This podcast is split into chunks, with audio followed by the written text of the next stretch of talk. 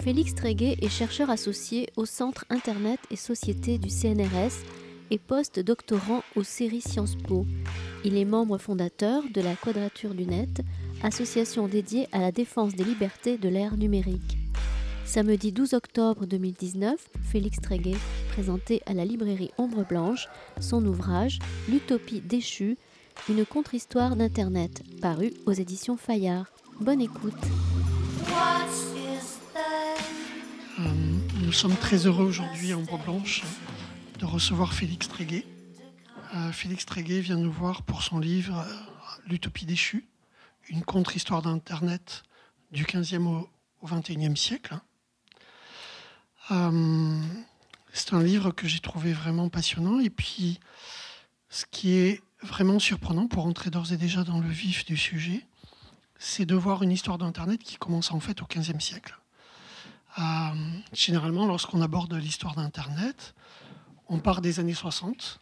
Si on est bien documenté, on parle des premiers hippies euh, technophiles, mais on va rarement euh, en amont. a fortiori, donc, au niveau du XVe siècle. Alors, je pense que Félix a voulu, peut-être, il va nous, nous en parler, il a peut-être voulu nous montrer comment un dispositif technique révolutionnaire, en l'occurrence l'imprimerie, a pu être euh, euh, exploité assez rapidement, en tout cas euh, ne pas être un médium aussi libre qu'il n'aurait pu l'être, et finalement contrôlé assez rapidement par les États royaux qui ont inventé toute une série de moyens techniques et puis d'organisation à, la fois au, niveau juridique, au niveau spatiale pour pouvoir contrôler euh, cette nouvelle technologie, donc l'imprimerie. Et j'imagine qu'il avait en tête cette idée que ça allait se, la même histoire allait se renouveler au niveau de, l'Internet, puisque on le voit d'ores et déjà dans le titre. alors je ne sais pas si on peut parler d'une déception, mais en tout cas d'une posture critique par rapport à ce que l'Internet est devenu aujourd'hui.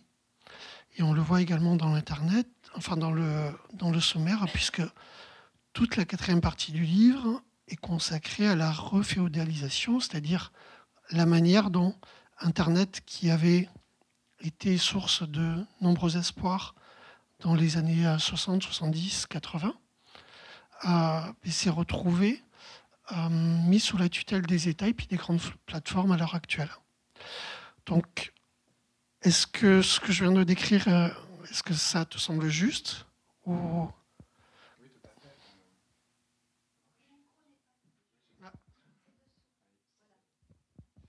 Euh, peut-être que je peux, revenir un petit peu sur euh, ce qui a motivé en effet le fait de revenir aussi loin en arrière pour, pour comprendre un petit peu l'histoire d'Internet, qui est donc une technologie qui apparaît au début des années 80. Hein, les protocoles qui, qui, fonde euh, le réseau Internet, euh, le protocole TCP/IP en particulier, est publié en 1983 et les premières architectures de réseau centrer de réseaux informatiques centrer émergent dans les années 60 et c'est notamment le réseau ARPANET sur lequel l'historiographie dominante d'Internet revient, en effet souvent. Et hum, en fait, il y a plusieurs choses qui m'ont motivé à revenir en arrière. Mais déjà, pour expliquer la démarche, peut-être rappeler que j'ai commencé ces recherches euh, vers 2011. Euh, ça faisait déjà deux ans que je travaillais comme, euh, comme juriste dans une association de défense des libertés publiques qui s'appelle la Quadrature du Net. Et où donc c'est une, association qui développe une activité de lobbying citoyen, on pourrait dire, sur, sur les questions de régulation d'Internet, de défense des libertés publiques face aux mesures de, de censure ou de surveillance de, des communications Internet.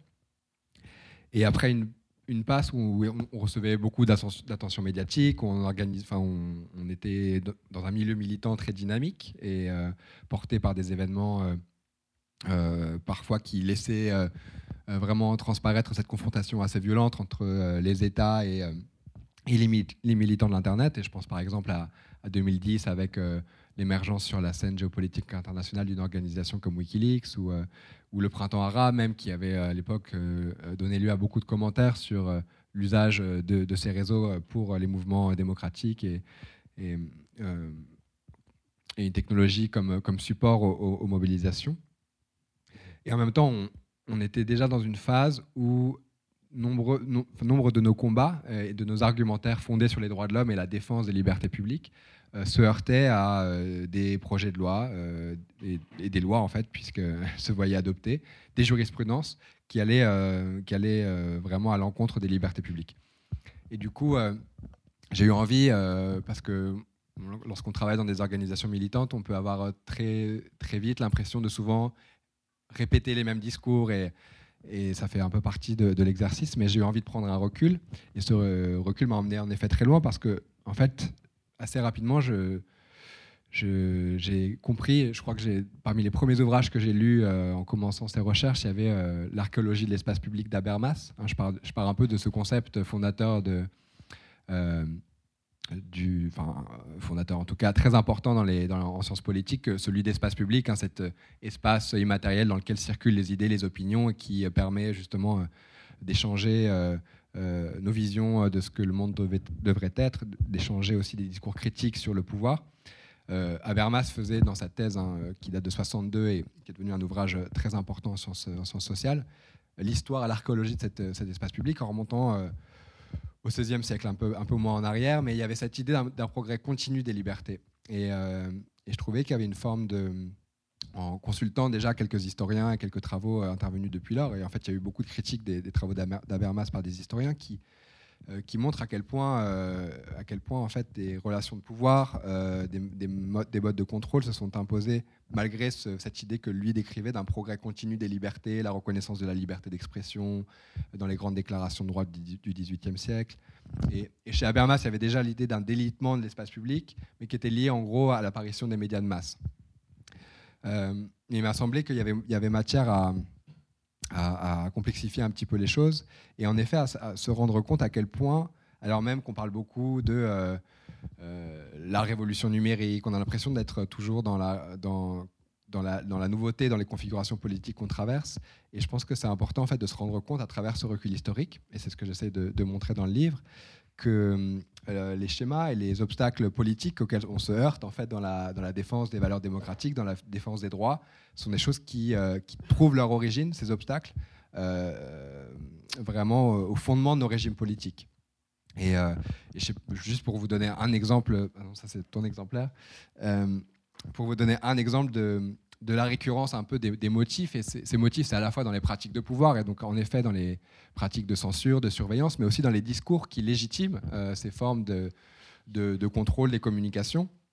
Euh, depuis, euh, depuis 2013 et les révélations d'Edward Snowden, on a beaucoup, dans les débats autour de la, de la surveillance d'Internet, entendu les arguments chez ceux qui promouvaient, euh, promouvaient ces, formes de contrôle des communications et ces formes de surveillance, l'argument euh, du et même dans l'opinion publique, c'est-à-dire que lorsqu'on discute de euh, la légitimité de ces lois de surveillance massive, beaucoup d'entre nous ont ce sentiment qu'en fait on n'a rien à cacher et que donc c'est pas seuls seul les gens qui ont des, choses à cacher auraient à avoir peur de ces nouveaux dispositifs mais c'est aussi vrai chez les, politiciens qui promeuvent ces projets de loi. Et juste pour vous montrer un petit peu euh, comme un, écho euh, très lointain dans l'histoire, Jean Baudin, qui est l'un des théoriciens de, l'État et de la souveraineté des États au, euh, XVIe siècle, justifiait déjà le développement des, pouvoirs de surveillance des États à l'époque, et c'est les premières formes de fichage qu'on voit se développer à l'époque.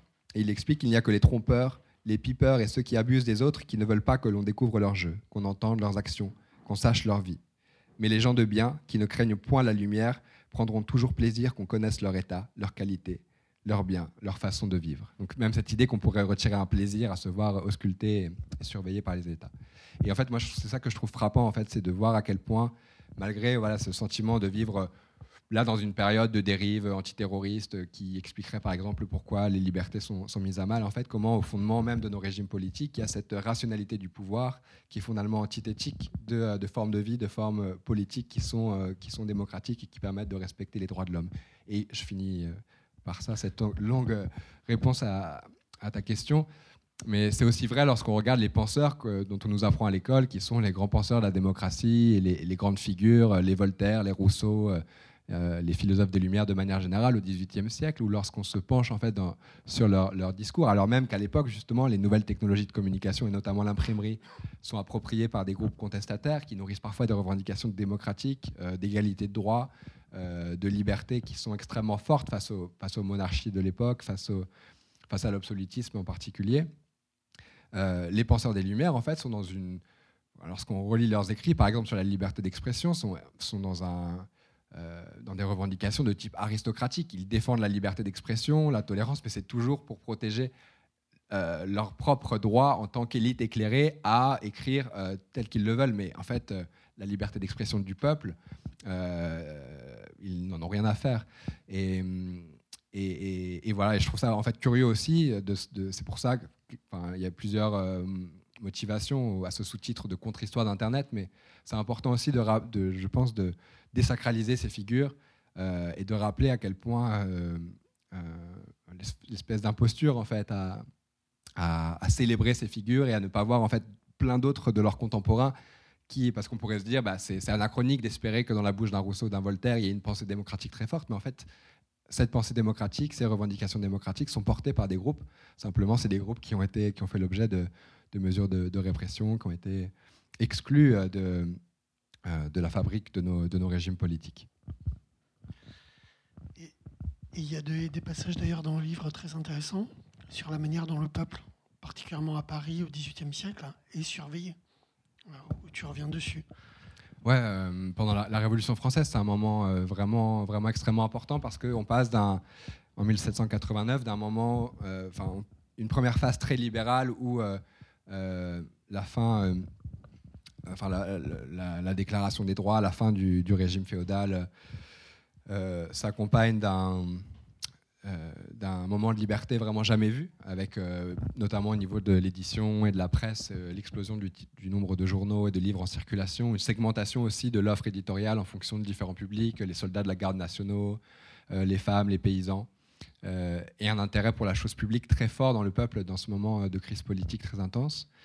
Euh, et c'est aussi un moment où justement on voit certains groupes de républicains radicaux, de démocrates radicaux, porter des revendications et des conceptions de la liberté d'expression extrêmement, extrêmement novatrices, qu'on pourrait qualifié euh, de presque libertaire, mais qui est, vraiment fondé dans une vision démocratique très riche et une volonté de, donner euh, une vraie portée à cette idée de souveraineté du peuple.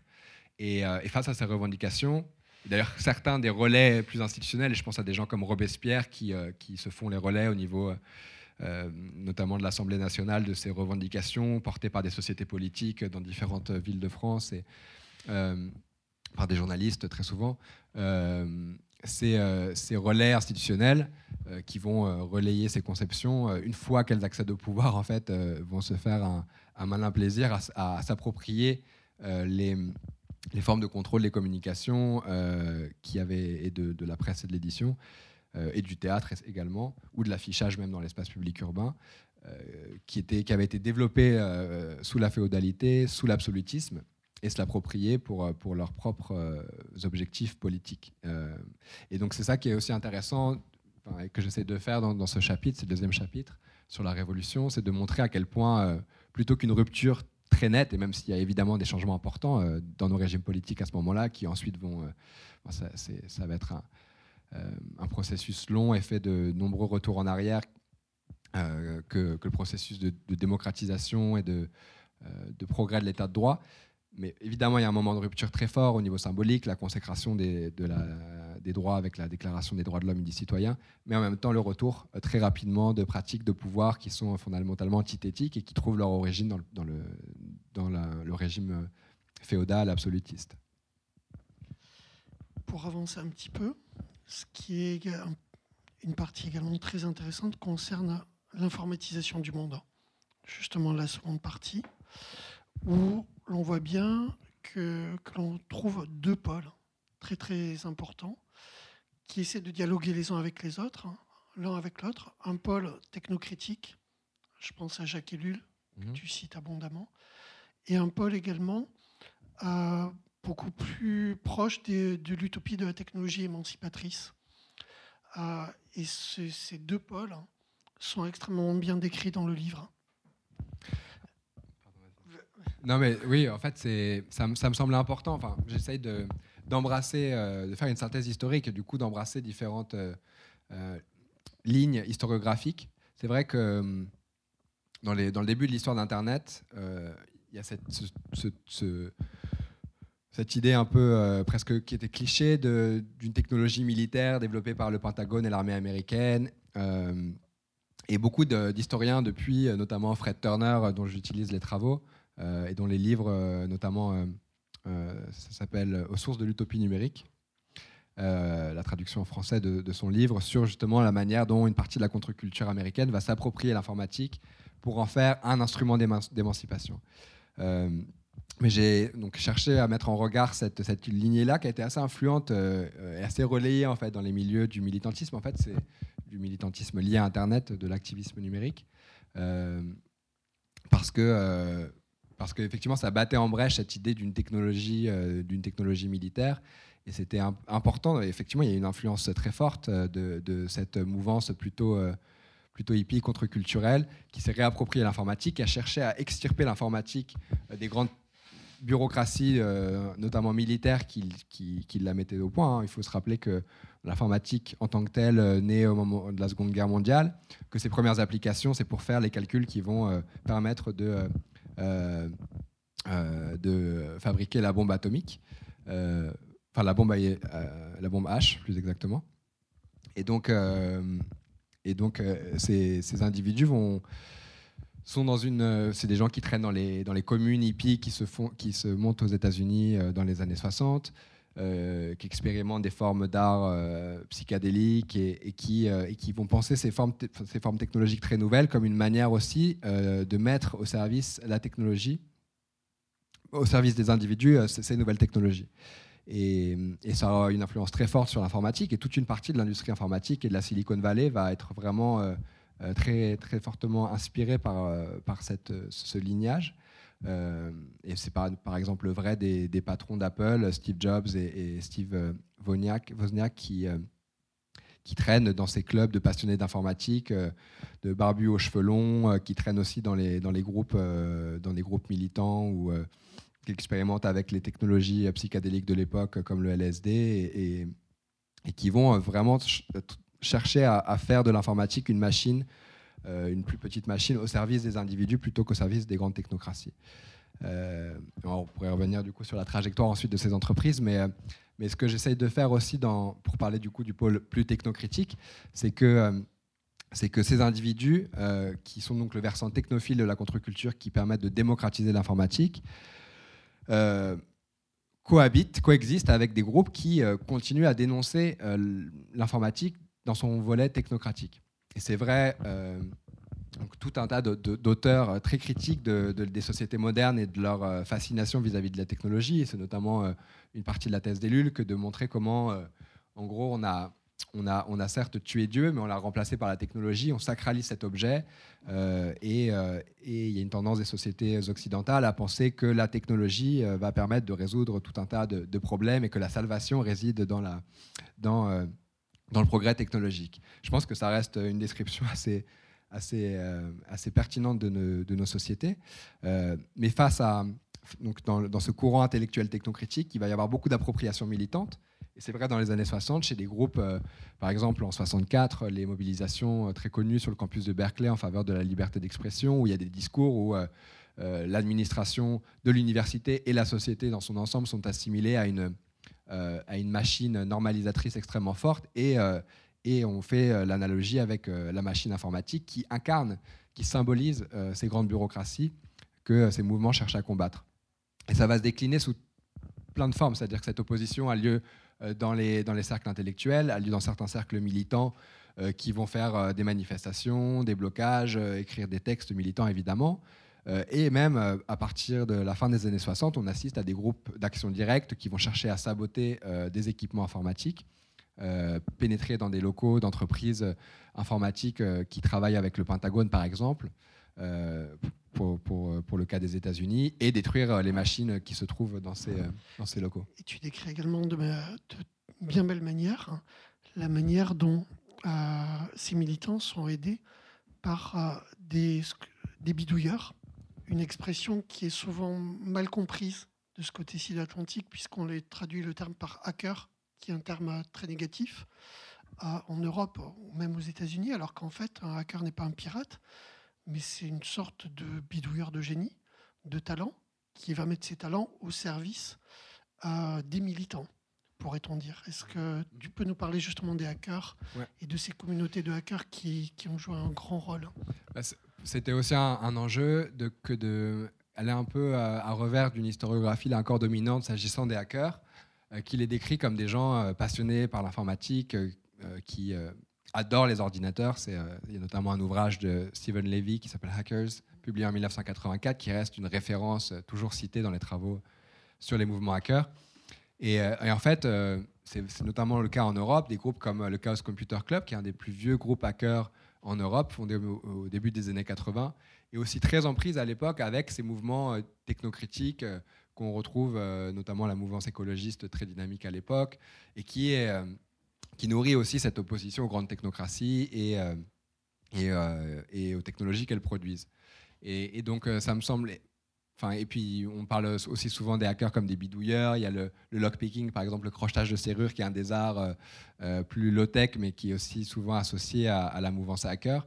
Et, ces arts-là, ces formes de bidouillage, créatifs ou de contournement des, mesures de contrôle que, constituent les serrures sont aussi mis à profit pour, par exemple, par ces groupes il y a un, groupe assez cool, je ne sais pas si vous connaissez le Clodo, qui est un groupe français au début des années 80 dans la région de Toulouse, qui, pareil, pratiquait des formes d'action directe et mettait le feu à, certains équipements informatiques pour dénoncer. C'était des informaticiens, donc l'étiquette hacker peut vraiment euh, s'appliquer à eux, dans la mesure où ils, ont, ils avaient les compétences techniques, et en même temps, ils expliquaient que dans un monde saturé de rapports de domination, le monde que l'on habite, euh, l'ordinateur introduit dans ce monde n'était forcément qu'un outil de plus au service des dominants. Euh, mais moi, il me semble que ces groupes euh, doivent être réintégrés aussi dans, l'historiographie hacker et qu'il y a une dimension euh, technocritique qui, existe dans certains, même voilà, c'est un mouvement pluriel, le, mouvement hacker, mais, il y a aussi ces groupes-là. Et pour ce qui est de, de cette, alliance entre ces, hackers et les mouvements sociaux de manière générale, ça se produit en effet un peu après. C'est-à-dire qu'après cette, période où les, hippies technophiles dont on parlait, c'est vraiment des marges. Euh, ils sont très peu nombreux. Ils jouent un rôle très important dans l'histoire de l'informatique et l'apparition de l'informatique personnelle. Mais, euh, mais le débat à l'époque, dans nos sociétés, est dominé par, euh, et dans l'opinion publique de manière générale, hein, au-delà des, militants technocritiques à proprement parler, est dominé par une vraie peur de l'informatique. Et je trouve qu'il y a, d'ailleurs un parallèle très pertinent à faire avec les discussions qu'on peut avoir aujourd'hui sur l'intelligence artificielle, les peurs que ça peut susciter en termes d'obsolescence euh, des hommes, de remplacement euh, des, hommes par les machines, etc. puisque les années 70, c'est une période d'informatisation assez forte où l'ordinateur quitte les quelques grandes bureaucraties publiques et privées où, où, elle s'était développée pendant 20-30 ans depuis la guerre et pénètre l'ensemble de l'économie, les banques, les rédactions notamment tout le secteur tertiaire. Et ça suscite de nombreuses oppositions. Euh, et on assiste à un, retournement très fort de l'opinion publique à partir de l'apparition de l'informatique personnelle au début des années 80. Et dans ce contexte-là, y compris des groupes qui avaient été assez critiques de l'informatique vont se mettre à, embrasser euh, ces, euh, ces, potentialités émancipatrices, la possibilité d'utiliser les nouveaux réseaux de communication qui émergent à l'époque et ces nouvelles machines pour s'organiser, pour, pour militer. Et là, en effet, dans cette nouvelle configuration qui se noue au début des années, enfin, pendant les années 80 et qui va surtout euh, euh, se matérialiser dans les années 90 avec l'apparition d'Internet et du web, euh, on a effectivement des hackers qui vont travailler main dans la main avec des mouvements sociaux pour les aider à utiliser, enfin déjà à s'approprier ces technologies et les aider à, utiliser ces, ces, nouvelles technologies pour, pour militer et expérimenter de nouvelles formes d'organisation et de militantisme on, parlait à l'instant de la période de l'informatisation mhm. du monde. À l'époque, Internet est, on peut dire, né, mais pas le web. Est-ce que tu peux nous expliquer justement la, différence entre les deux En tout cas, en quelques mots clairs, parce que c'est pas toujours quelque chose de facile. Essayer de comprendre qu'est-ce que le web, qu'est-ce que l'Internet, qu'est-ce que ces mots-là recouvrent comme réalité. Dans les années 80, on a, on a les premiers réseaux informatiques qui prennent la forme de réseaux très souvent euh, mis en place par les, grands opérateurs euh, téléphoniques. Euh, et c'est le cas par exemple du Minitel en France, qui, est un réseau fermé entièrement géré par France Télécom. Et à cette époque, donc, je vous parlais en introduction du, du protocole TCP/IP, Internet Protocol en anglais, pour le IP, d'où les adresses IP qu'on nous a, qui renvoient à nos machines et que nous attribuent nos, fournisseurs d'accès à Internet et qui, nous, permettent de nous situer dans le réseau et de savoir euh, que les données liées à nos communications doivent être transmises jusqu'à notre petite box Internet. Euh, ce protocole est publié donc en 1983. Mais donc les réseaux, euh, les réseaux fermés, donc à l'époque dans les années 80, il y a ces réseaux fermés fournis par les grands opérateurs téléphoniques. et déjà l'apparition de premiers réseaux ouverts, c'est-à-dire avec des protocoles libres et qui permettent de mettre en, lien les ordinateurs. Euh, mais euh, alors là, c'est ce qu'on appelle les BBS à l'époque, les Built-in Board Systems, qui permettent déjà. Euh, donc le principe, c'est qu'on a des modems, un ordinateur, et par la ligne téléphonique, on va appeler un numéro qui va nous permettre d'aller sur, sur un, serveur doté d'un logiciel qui permet de faire de l'échange de fichiers, de faire des forums et des choses comme ça. Mais il n'y a pas encore la grande nouveauté qu'apportera le web, euh, le web qui est donc un des protocoles, euh, qui, euh, enfin une suite de protocoles qui fonctionne sur la brique Internet, la brique réseau TCP/IP. Il n'y a pas encore la possibilité facilement de, faire de l'intertextualité et de, et de naviguer dans un ensemble. C'est-à-dire que lorsqu'on va sur un BBS, on a ce service, il n'y a pas de lien qu'on peut cliquer facilement pour aller ensuite sur un autre serveur, visiter un autre service. On, est, euh, on peut communiquer à distance comme ça, mais il n'y a pas encore cette, euh, cette, euh, cette, structure très distribuée que va apporter le web. enfin, le maillage en toile d'araignée n'existe pas encore pour les internautes. La possibilité du surf non plus. Exactement. Et c'est en 1989 voilà. que, que, Tim Berners-Lee et son collègue belge dont j'oublie le nom, Roger Caillot. Merci qui, donc, qui travaillent au CERN euh, à Genève et qui vont mettre au, point cette suite de protocoles qui vont euh, vraiment euh, permettre d'expérimenter à une échelle beaucoup plus grande l'appropriation militante d'Internet et créer cette possibilité de diffuser des contenus, textes, images, sons, même si à l'époque les, débits sont encore une limite.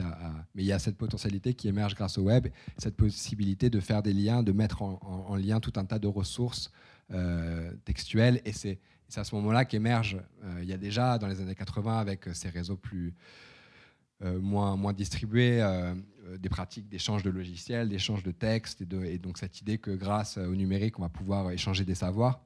Mais les utopies Internet naissent vraiment dans les années 90 avec, avec le web et cette possibilité de créer une vaste bibliothèque transfrontière universelle grâce à cette intertextualité et, la, facilité d'utilisation aussi qu'apporte qu'apporte le web pour euh, faire des pages web, pour, euh, pour euh, publier de l'information sur les réseaux. Et on sent à un moment donné d'ailleurs que le côté technocritique s'affaiblit. Mhm. J'ai noté un passage, hein.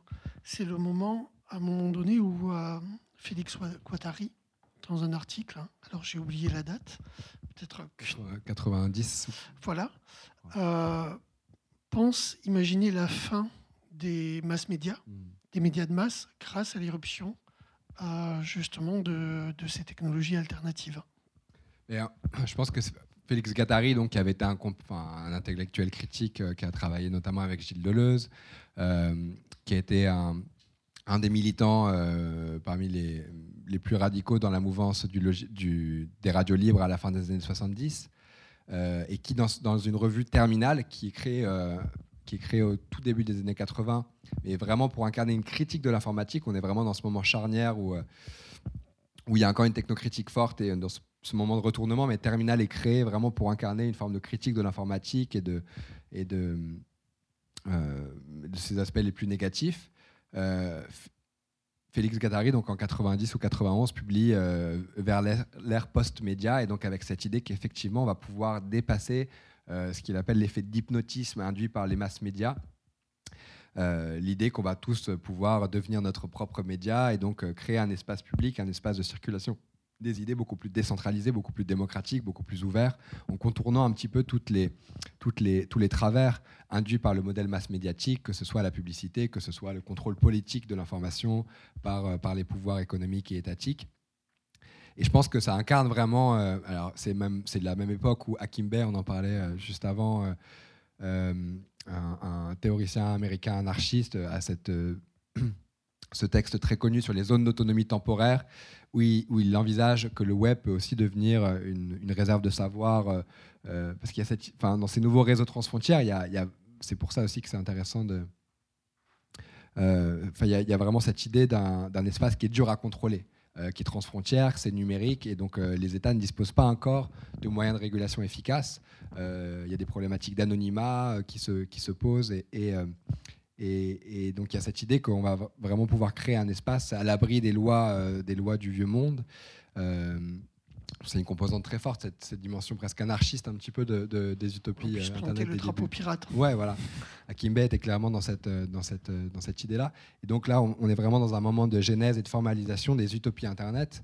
Et, et, et même s'il y a eu une première période de désillusion dans les années 90 avec le début de la marchandisation d'Internet, Lorsque moi j'ai commencé à travailler sur ces questions à la fin des années 2000, euh, et je pense qu'on était encore beaucoup dans, ce cas-là, on, pensait qu'Internet euh, méritait d'être défendu parce qu'il pouvait, et je pense que ce n'était pas forcément faux euh, de le penser, pouvait incarner ce bastion de résistance et cette, un outil pour dépasser tous les problèmes et les formes de contrôle qui font que les médias traditionnels bien souvent euh, servent à reproduire les, relations de pouvoir et de domination et, façonnent nos imaginaires, euh, enfin normalisent nos imaginaires plutôt.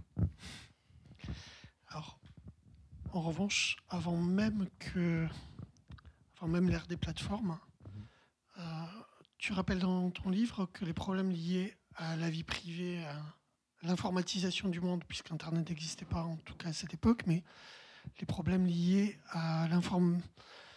Les, dès les années 60, on a eu les premiers problèmes de, avec la vie privée, avec les premiers programmes de la NSA, euh, dès 64-67, je crois, mais tu vas nous en parler, euh, concernant donc les difficultés à afficher euh, les premiers programmes de fichage.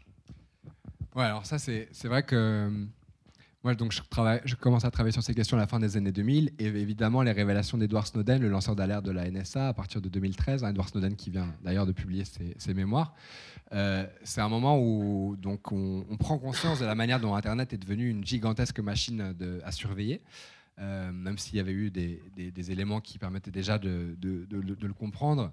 Mais là, une, telle, telle masse de documents qui pointent, euh, qui décrivent les programmes de surveillance mis en place par la NSA et d'autres, certains de, ces agences alliées, euh, que c'est en effet euh, un moment de prise de conscience important. Mais, et c'est un peu le, but du livre que de, que de, de montrer qu'en fait l'histoire se répète. Euh, c'est vrai sur le temps long, hein, quand on parlait de l'imprimerie et de la manière dont elle était contrôlée fait l'objet d'une centralisation croissante pour permettre un contrôle de l'État. c'est vrai aussi au 19e siècle s'agissant de la presse, mais sur les questions de surveillance, il y a eu dès les années 60, en effet, de nombreux scandales, euh, et notamment à la fin des années 60. Euh, donc c'est une, période de, forte dissidence aux États-Unis, l'opposition à la guerre du Vietnam, euh, des mouvements comme les Black Panthers qui, qui, qui, qui, animent vraiment une forme de rébellion au sein de la société américaine, qui contestent le complexe militaro-industriel, les formes de violence sociale, le capitalisme, etc. Et les premiers réseaux informatiques euh, mis en place à l'époque, et notamment l'ARPANET, l'ancêtre d'Internet, euh, développé euh, par, différentes universités américaines à la fin des années 60, est utilisé à l'époque pour donc en gros, le FBI à l'époque euh, a entrepris une vaste euh, mission d'infiltration et de surveillance des mouvements sociaux et une mise en fiche de milliers et de milliers de militants. Et ces fiches sont informatisées au début des années 70 et transmises à la NSA sur, sur l'ARPANET. Donc et c'est l'époque, c'est la première, je pense qu'une des premières fois où l'opinion publique américaine entend parler de ces nouveaux réseaux informatiques. C'est au moment effectivement de la révélation d'un scandale où, où ce réseau a été utilisé pour pour transmettre ces fiches. En France, euh, toujours dans cette période un peu d'opposition à l'informatique, qui est vue comme un outil de contrôle et de surveillance, un scandale très important, c'est en 1974 l'affaire Safari, où un journaliste du Monde pistonné par un informaticien du ministère de l'Intérieur, révèle dans un article que le gouvernement entreprend l'informatisation de nombreux fichiers administratifs et leur interconnexion grâce à un supercalculateur hébergé par le ministère de l'Intérieur. Et c'est une vague, enfin c'est une période d'intenses débats nourris par ces différents scandales sur la manière dont l'informatique euh, est utilisée d'ores et déjà comme un outil de surveillance et de fichage des populations.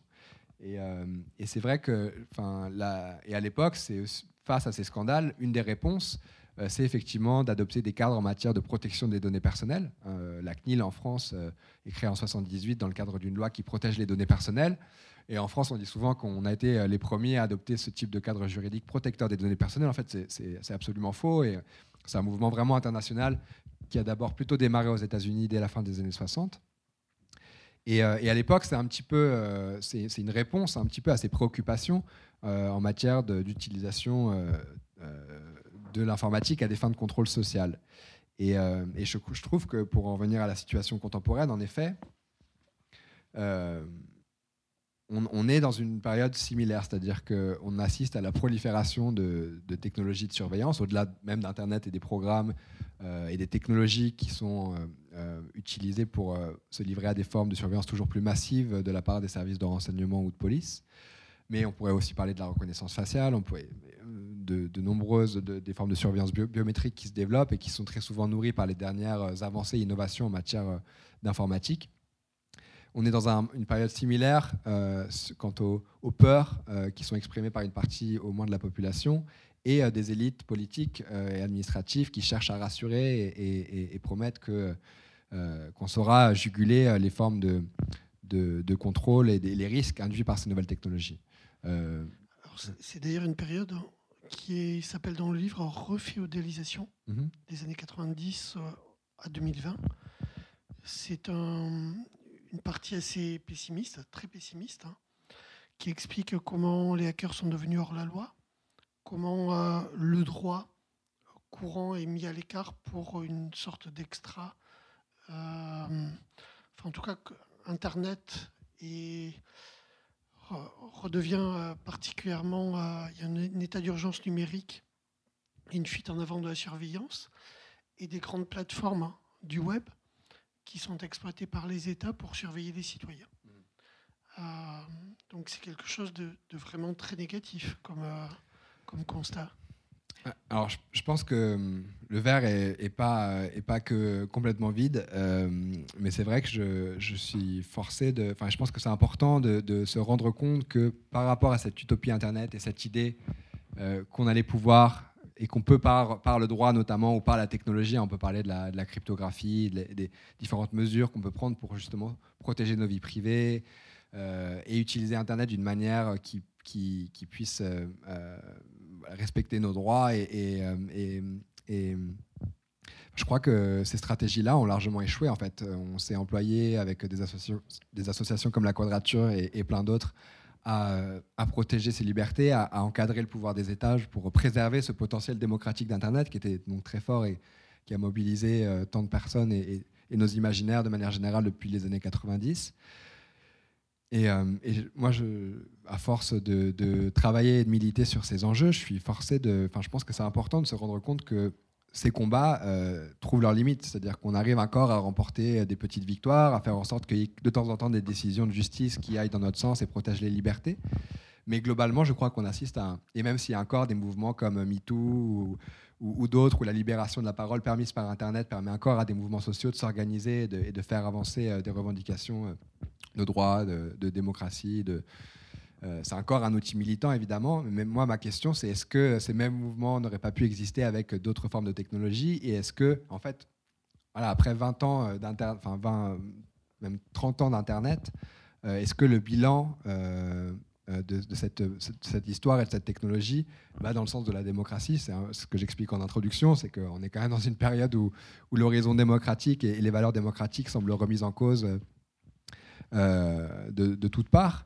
Euh, et Internet n'a rien su y faire, et peut-être qu'il a même participé à affermir des formes de contrôle social. Euh, on évoquait l'enjeu de la surveillance, mais on pourrait parler aussi de la manière dont les formes de censure euh, se transforment à l'ère numérique et comment, justement, entre l'alliance des États et les grandes plateformes type Facebook et Google qui ont recentralisé une grande partie de nos communications sur leurs infrastructures, comment ces, nouveaux, ces nouvelles alliances laissent dessiner des formes de contrôle des communications qui, qui sont extrêmement régressives du point de vue des libertés publiques. Et donc face à ça, je pense que ça, ça doit nous interroger, ça doit motiver des débats sur, euh, sur euh, les stratégies que l'on peut tenir pour, euh, pour faire face à, ces défis et, et, nourrir les combats démocratiques. et je, je, pense en effet que du coup, c'est ce que je dis en, conclusion, c'est que je crois que toute une partie de ces utopies Internet sont liées à l'informatique, sont nées dans une période où on était soit à la fin de la guerre froide, soit juste après, donc le discours sur les libertés avait encore un petit peu de valeur et de, et valeur d'échange sur le marché des idées au niveau politique. Et donc les élites, typiquement dans les années 70, tiennent à montrer qu'elles, encore plus qu'aujourd'hui je pense, euh, qu'elles tiennent à, préserver la, vie privée face au risque de l'informatique.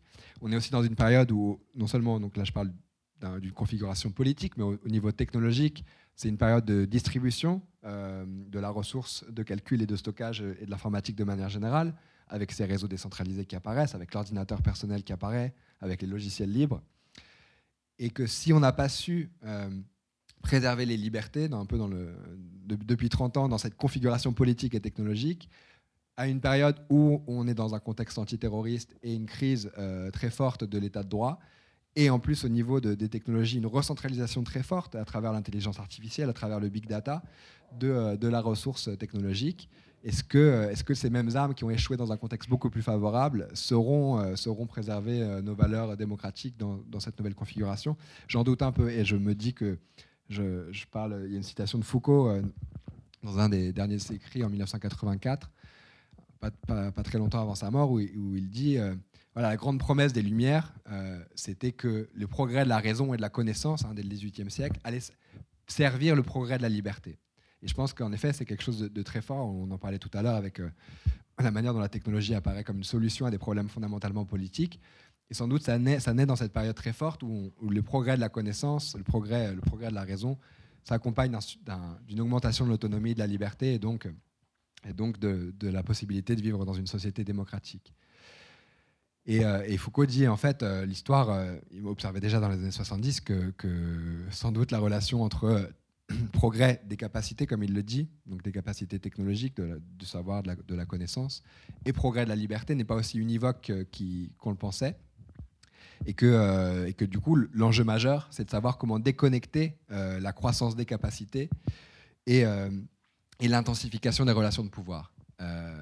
Et, donc, Internet devait servir à, produire cette décorrélation entre, entre capacité et, et euh, relations de pouvoir et, permettre donc de, de, rendre nos sociétés plus démocratiques, de maximiser l'autonomie et la liberté de, euh, des gens de manière générale. Euh, et, je pense que, voilà, comme je le disais, si, ça, si on a échoué dans un contexte favorable, il faut peut-être se poser la question de comment le faire aujourd'hui. Je crois que le droit ou la technologie, ou aujourd'hui on parle beaucoup d'éthique des algorithmes, d'audit des algorithmes qui, prolifèrent dans les bureaucraties qui nous gouvernent. On pourrait parler de, Parcoursup et de plein d'autres choses de ce type. Euh, ça paraît anecdotique, mais je pense que ça partit d'un mouvement général euh, où, enfin, de l'informatisation toujours croissante des, grandes organisations euh, dans lesquelles, enfin, qui, gouvernent et organisent la société. Et que peut-être que du coup, si on n'arrive pas à produire cette décorrélation entre pouvoir et technologie, peut-être qu'il faut, il faut s'interroger sur, sur, le progrès technologique et peut-être euh, casser euh, cet imaginaire qui nous fait croire que toujours plus de technologie, toujours plus d'innovation technologique, c'est forcément une bonne chose. Alors, il y a une citation quasiment tout à la fin du livre, hein, justement où on retrouve Jacques Ellul, euh, qui indique donc nous disposons d'énormes moyens et nous mettons en marche de prodigieuses machines pour en arriver nulle part. C'est la question où arrive-t-on? Hmm. Bah, il dit justement on n'arrive nulle part et je crois que, que malgré euh, les espoirs autour d'Internet, euh, je pense que voilà, au bout de 30 ans plus tard, on n'est pas, je sais pas, on n'est pas nulle part. Hein. c'est l'histoire, l'histoire est continue et pleine de surprises et, euh, on ne sait pas de quoi demain sera fait. Moi, je suis, je pense que la situation, enfin, on pourrait parler de, de, plein de sujets, notamment, je pense que des questions assez similaires traversent aussi le, mouvement écologiste hein, sur la possibilité d'une crise écologique très forte et, la, et, la, manière dont, malgré les discours, malgré le fait qu'on parle de développement durable et de verdir l'économie, etc., comment en fait on fait des progrès qui ne sont pas du tout à la hauteur des enjeux. Donc je pense qu'il y a des, problématiques stratégiques un peu similaires. Mais si on arrive nulle part, peut-être que voilà, il faut, il faut arrêter la machine. Et c'est effectivement le, titre de, de, la, de, la, de la conclusion. Je pense qu'il serait peut-être temps d'ouvrir euh, le débat avec la salle. Donc on serait vraiment heureux d'accueillir euh, vos questions. Je peux vous transmettre le micro. Euh, n'hésitez pas. Félix est là pour, pour vous répondre.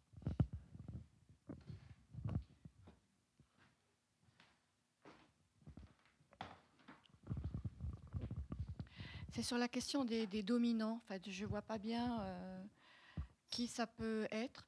Parce que quand on parle des, dominants, moi je pense à la fracture numérique. Et dans certaines régions, il n'y a, pas de, a, pas de connexion. Et, c'est aussi euh, de là qu'il y a vraiment une utopie, parce qu'on pensait que Internet allait pouvoir euh, déployer la connaissance et les savoirs euh, sans tenir compte de la, de la distance mm. et du temps. Et donc, du coup, dans ce cas-là, qui c'est les dominants? Parce que euh, moi, je ne me sens pas dominée d'un point de vue politique, parce que je, prends, je pense avoir du recul, mais je me sens plus euh, dominée, entre guillemets, ou traquée par Google, par exemple, mm. ou les réseaux sociaux. Mm. Alors, du coup, il y a deux aspects dans votre, dans votre question, et enfin, sur, le, sur la fracture numérique, et plutôt cette idée qu'effectivement, il y, a, y a plein de photos, enfin de, couvertures de magazines dans les années 90 où effectivement Internet, parce que justement on va pouvoir euh, euh, euh, dématérialiser, donc utiliser moins de papier, moins se déplacer parce qu'on pourra mieux communiquer à distance. Il y avait cette idée que c'était une invention proprement écologique, que ça allait permettre en effet de moins nous agglutiner dans les villes pour avoir accès à tout un tas de, de ressources et, être connecté à la société et que grâce à Internet, on allait pouvoir repeupler les, campagnes. Effectivement, je pense que de ce point de vue-là, il y a un échec assez patent, même s'il si, euh, il y a forcément des histoires individuelles de forme de, enfin, des personnes qui ont pu aller retourner à la campagne et poursuivre leurs activités professionnelles ou autres grâce à ces technologies. Mais globalement, euh, les campagnes ont continué à se vider, les villes moyennes aussi, et, on continue à s'agglutiner dans des villes. Et Internet euh, est un désastre, enfin l'informatique de manière générale est un désastre écologique. Hein. c'est près de 10% de la consommation électrique mondiale, donc c'est une grosse infrastructure industrielle. Hein, c'est pas du tout quelque chose, quelque chose d'anodin au point de vue écologique. On pourrait parler des métaux rares. du coût écologique de toutes ces, ces machines que l'on porte sur nous et, qu'on a eu tendance beaucoup à, minimiser.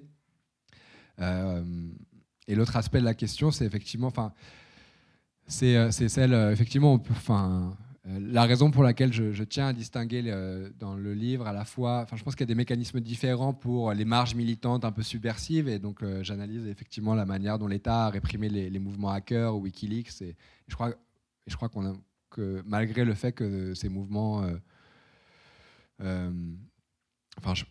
Il y a des formes de désobéissance au droit et de, subversion des, secrets d'État, etc. Mais je pense que c'est des mouvements, en fait, quand on les, analyse euh, un peu euh, lucidement, euh, qui s'inscrivent complètement dans une forme de tradition démocratique, qui ont des libertés, qui pourtant font l'objet d'une répression féroce. Mais effectivement, ces formes de répression et de violence de, l'État, la plupart d'entre nous n'avons pas à en, pâtir dans nos, vies parce parce qu'on ne fait pas partie de ces marges euh, les, plus, subversives et, les plus dérangeantes. Malgré tout, et vous parlez effectivement d'entreprises et des réseaux sociaux, euh, malgré tout, on est traqué, pisté, parfois censuré. Hein, euh, des, photos sur Facebook qui font l'objet de, mesures de censure parce qu'elles sont contraires aux conditions d'utilisation, parce qu'une poitrine féminine dénudée, parce que, que sais-je encore.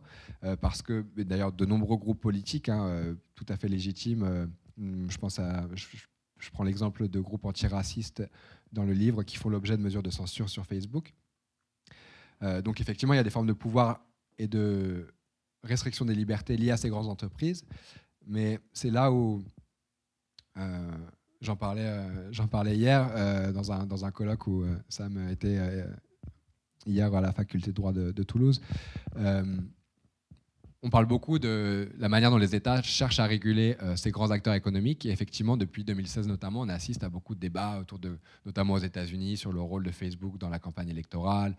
Euh, du côté français, beaucoup de pression aussi euh, mise sur ces acteurs pour revoir leurs pratiques d'évasion fiscale, pour et, on, met, on met un peu en scène l'opposition entre États qui, s'apprêtent à réguler ces, grands acteurs économiques qui ont acquis une puissance considérable. Moi, je pense que ce à quoi on assiste est plutôt l'incorporation de ces grandes infrastructures et, de leur euh, savoir-faire, de leur savoir-faire technique en particulier, en matière de surveillance et de censure par les États. Et c'est ce qu'on observe par exemple dans des, euh, dans des projets de loi euh, en cours d'examen au niveau européen ou au niveau français sur les discours de haine ou sur la propagande terroriste, où on voit les États demander à ces grandes entreprises, à Facebook, à Google, de, de, de d'utiliser leurs leur filtres automatiques, leurs algorithmes pour repérer des contenus, les censurer automatiquement. Et je pense que, que, que ce sont des formes de, de, censure mises au point par ces grands acteurs économiques qui sont en train d'être adoptées, récupérées par les États. En matière de surveillance, toutes les données, euh, que vous, toutes les traces que vous laissez euh, sur, euh, sur, sur ces réseaux, le jour où, pour une raison ou pour une autre, l'État s'y intéresse, elles sont très facilement accessibles via des, des réquisitions adressées à ces acteurs-là. Euh, et donc il y a des formes de collaboration très fortes qui se, nouent. Et, je, pense que, euh, je pense que de manière systémique, en fait, il faut vraiment euh, prendre, prendre garde à, bien, à se rendre compte en fait, de la, des partenariats, des formes de collaboration qui se, qui se mettent en, en place entre ces différents acteurs.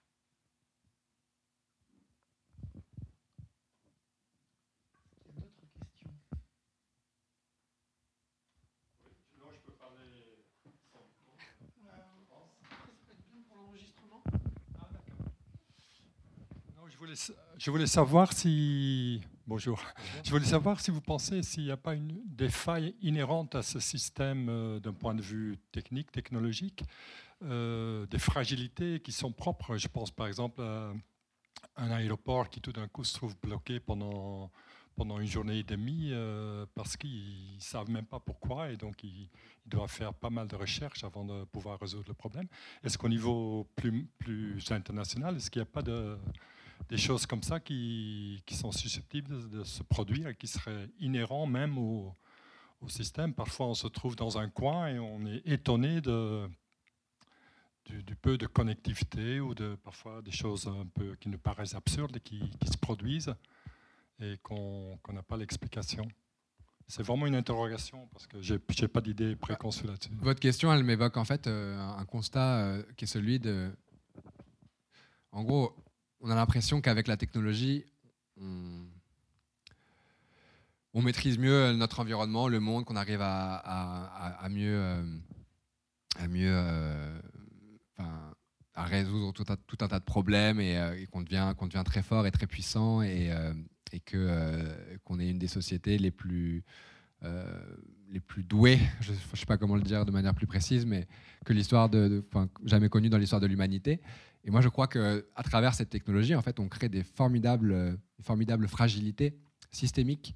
Euh, et c'est vrai, euh, enfin, c'est particulièrement vrai s'agissant du, numérique, où on est en train de, euh, de faire migrer tous les systèmes, enfin, toute notre société sur ces infrastructures et ces technologies numériques qui sont extrêmement fragiles et non seulement exposées à des risques de sabotage liés à, ou, ou, de, ou de guerre numérique, de, de cyberattaques et compagnie, mais également euh, très sensible à des modifications et des phénomènes euh, de type naturel ou environnementaux. Il y, a un très beau documentaire du réalisateur allemand Werner Herzog, euh, cinéaste allemand qui a fait Aguirre la colère de Dieu, et également beaucoup de documentaires. Et notamment en 2016, il fait un documentaire qui s'appelle Low and Behold, qui parle, qui retrace un peu l'histoire d'Internet, mais qui est surtout sur l'intelligence artificielle et la robotisation. Et, et il euh, croise le chemin d'une astronome américaine qui travaille sur les étoiles et, euh, les éruptions euh, solaires. Et, elle explique que, d'après ce qu'on observe sur les étoiles dans, dans, la galaxie, tous les 200 ans environ, ces astres entrent en éruption et donc envoient des champs magnétiques très puissants dans l'univers. Et, euh, là, en fait, il y, a des traces de la dernière éruption solaire, c'était dans les années 1860, euh, l'époque du début du télégraphe, sur laquelle je reviens un peu dans le livre. Euh, je ne reviens pas sur cet événement particulier, mais donc en 1860, des, on a des observations, des traces écrites d'aurores boréales au niveau de l'équateur, observable depuis l'équateur et non au niveau des pôles. Parce qu'il y a une éruption solaire, donc l'envoi d'un champ magnétique très fort qui pénètre très bas dans l'atmosphère et donc euh, provoque des aurores boréales visibles au niveau de l'équateur. Mais là où je veux en venir, c'est que c'est les débuts du télégraphe et des lignes télégraphiques prennent feu littéralement en raison de ce champ électromagnétique extrêmement puissant. Donc imaginons ça dans la société actuelle, euh, sur nos cartes SD, les disques durs, les réseaux de fibre optique et tous ces, instruments euh, électroniques qui, sur lesquels reposent nos systèmes alimentaires, nos systèmes de santé, nos systèmes de transport. Euh, si un tel événement devait survenir, je pense que ça entraînerait des dégâts euh, assez colossaux et des perturbations euh, systémiques énormes. Et donc tout ça pour, pour, pointer la formidable vulnérabilité qu'induisent en fait notre dépendance toujours plus poussée à ces technologies. Ah, désolé.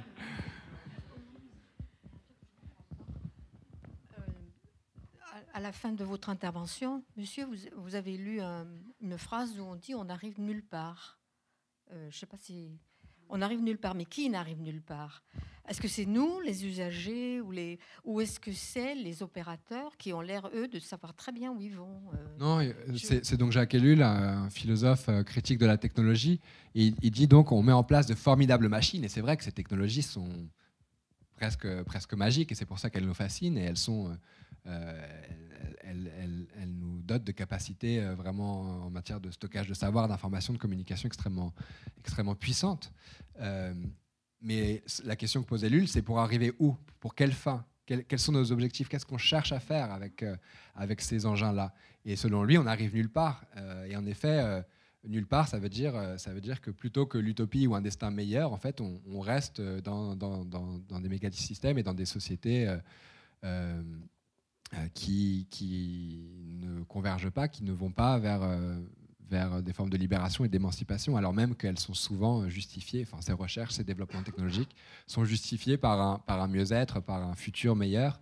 Et, en fait, on reste dans des sociétés où des problèmes... Euh, par rapport à la question de l'émancipation, il y a des passages très intéressants sur le digital labor. Mhm. Est-ce que tu peux en dire un mot? Puisqu'au contraire, justement, là, avec le digital labor, on revient vers des formes euh, de, enfin, où les populations. Je, laisse la parole. Non, mais en fait, j'en parle très rapidement et je vous renvoie à un ouvrage paru cette année euh, euh, d'Antonio Casilli, En attendant les robots, où il, montre comment tout ce qui est présenté comme l'intelligence artificielle et donc ces machines extrêmement, là encore, puissantes, capables de presque raisonner par elle-même, en tout cas de, résoudre des problèmes assez compliqués euh, de manière autonome. Euh, ces machines, en fait, euh, reposent donc, sur l'entraînement de systèmes informatiques grâce à un travail humain. et c'est une forme... Et, et, en fait, c'est une critique de l'intelligence artificielle qui montre à quel point en fait elle, elle, elle, est fondée, tous ces progrès technologiques sont fondés sur l'exploitation de travailleurs réduits à des tâches. où on a beaucoup critiqué le terrorisme, le, terrorisme, le terrorisme au cours du XXe siècle et la division du travail et les formes d'aliénation que ça suppose et, l'appauvrissement euh, du travail et de, nos activités euh, euh, professionnelles de manière générale, induites par l'industrialisation en, l'occurrence. et avec le numérique, avait c'était lié à beaucoup, enfin l'informatique avait cette idée qu'on allait pouvoir confier à des machines tout un tas de processus très répétitifs et assez avilissants, et que du coup ça allait pouvoir donner à nos, à nos, à nos métiers euh, un, aspect plus créatif euh, et donc à nous, nous, libérer de tâches fastidieuses de manière générale. Il y avait même cette idée qu'on irait vers la fin du travail, qu'on, c'est là encore une utopie assez ancienne liée à la mécanisation, euh, que grâce à ces machines très puissantes, on va pouvoir se libérer du travail. Et, et, en fait, ce que montre un peu Casili dans, dans ce livre, et, et je pense que on l'expérimente tous, euh, tous et toutes dans nos, dans nos métiers, euh, en tout cas tous ceux qui, ont, ceux qui sont forcés de travailler avec des ordinateurs, euh, c'est qu'en fait il y a une forme d'homogénéisation très forte de nos pratiques professionnelles où on passe nos, nos, vies devant des écrans à remplir des formulaires, à remplir des champs, à, à, à rentrer des informations dans de vastes systèmes plutôt que que d'avoir des tâches très créatives. Et je, pourrais vous parler de mon propre métier de, de chercheur où où, on est là, là aussi, malgré euh, le côté, euh, euh, voilà, le côté profession intellectuelle, on passe du temps à lire, à réfléchir et à être créatif. Et, dans, des processus d'imagination, on passe aussi beaucoup de temps à remplir tout un tas de, formulaires, à faire des choses très bureaucratiques. et je pense que ça, s'applique à tout un tas de, tout un tas de métiers. Et, et donc, donc, je pense que le digital labor, c'est peut-être le, versant le plus problématique de ces formes d'ubérisation du travail, où en fait on est réduit à des, à des tâches extrêmement segmentées. Euh, là où l'informatique euh, devait nous, libérer des formes de travail avilissantes, elle, elle, elle, s'accompagne en fait de, formes de précarisation et de déshumanisation du travail euh, très poussées. Ouais, ça serait. Ben, et c'est le cas aussi, bah, du coup, pour revenir au livre, en matière de censure, mais je pense que ça renvoie du coup à une forme de déshumanisation qu'induit le recours toujours plus poussé de, des organisations à, l'informatique.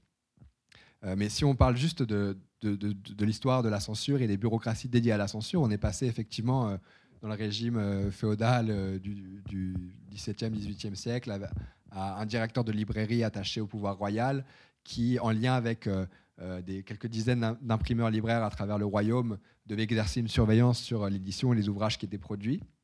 À la fin du 19e, à force de, lutte, de, de, lutte euh, en faveur de la liberté d'expression, il y a cette grande loi libérale de 1881 sur la liberté de la presse, avec cette idée que euh, cette censure exercée par le pouvoir euh, royal, ou en tout cas le pouvoir administratif, exécutif, en lien avec des, intermédiaires techniques de, de l'édition, désormais, c'est plutôt qu'une censure préalable avant la publication, c'est une censure répressive sous l'autorité d'un juge judiciaire garant des libertés fondamentales. Donc il y avait un programme en termes de liberté publique. Et je pense que ces bureaucraties dédiées à la censure passent aujourd'hui, euh, j'en parlais tout à l'heure avec ces projets de loi présentés récemment, dans une configuration homme-machine où c'est d'un côté euh, des algorithmes qui cherchent à euh, repérer des contenus indésirables ou dangereux ou illégaux. donc, selon des paramètres complètement, qui restent complètement invisibles et donc en partie incontestables par, par nous, par, par, la, population. Euh, en lien avec, euh, parce qu'on parlait de tâcherons du clic et du digital labor, en matière de censure, c'est également le cas, puisque ces algorithmes euh, permettent de détecter très souvent des contenus, et à part pour certains types de contenus qui sont supprimés automatiquement, la plupart du temps, c'est simplement pour repérer ces contenus, et ensuite les transmettre dans des espèces de chaînes d'assemblage où des prestataires, des milliers de prestataires littéralement qui travaillent pour Facebook ou Google, vont passer 8 heures ou 9 heures par jour en face d'écran qui leur présentent des photos euh, de contenu euh, potentiellement euh, suspect ou dangereux. Et ils doivent décider en deux secondes, parce qu'ils ont des objectifs de, retrait de contenu extrêmement, extrêmement invraisemblables. Et donc, j'avais calculé, c'est une appréciation portée sur la licéité d'une image, d'une photographie par exemple sur Facebook, en moins de deux secondes. Et donc toute la journée, c'est tâcheront du clic, clic pour dire oui, ça c'est autorisé, ça non. Et, et donc en termes de liberté publique et même... Avec des risques sanitaires importants, ils deviennent puisque à force, euh, je pense qu'il y a certains reportages qui montrent qu'ils peuvent passer leur temps sur des vidéos de l'État islamique ou autre, donc ils deviennent traumatisés très, très rapidement par toutes les images que jour après jour ils, ils, encaissent. Absolument, ouais. Euh, donc, euh, une forme de, très souvent, c'est des, des, boulots très précaires qui sont effectivement, enfin, assez avilissant et qui en plus, euh, du fait de la nature, très souvent des, contenus parfois choquants ou euh, pornographiques et autres, euh, font qu'il y a des, symptômes de choc post-traumatique chez ces travailleurs et travailleuses à travers le monde qui travaillent pour les, les, entreprises en fait qui sont embauchées comme prestataires des, grandes plateformes. Donc, bon, et je crois qu'il faut qu'on finisse la rencontre et du coup, je voulais. Enfin, c'est vrai que le propos peut sembler un peu pessimiste, mais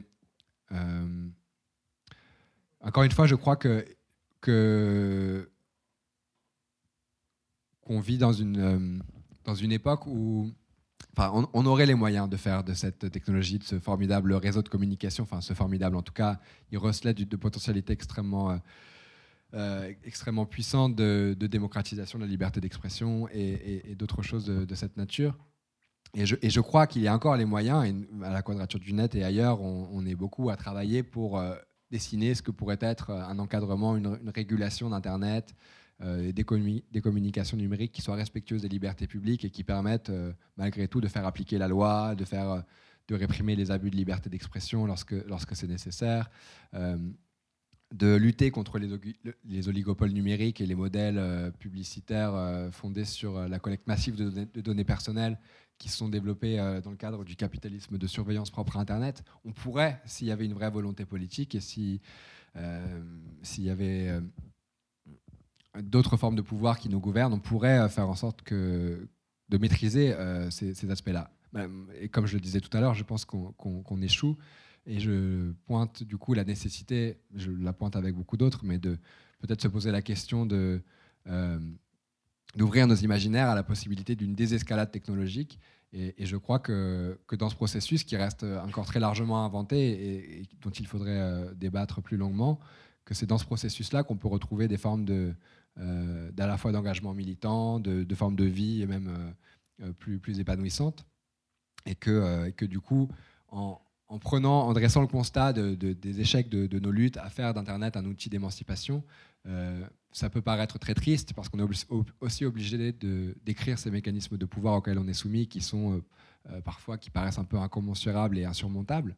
Mais, sans doute, c'est un passage nécessaire aussi pour retrouver des formes d'agir, des formes d'action et, des projets politiques réellement émancipateurs. Voilà. Donc c'est pas pas qu'une mauvaise nouvelle et c'est pas que pas pas qu'une impasse. Merci Félix. Vous retrouverez son livre donc à l'accueil près des caisses. Il est également évidemment en rayon dans, la, dans la, librairie. Merci euh, de votre présence.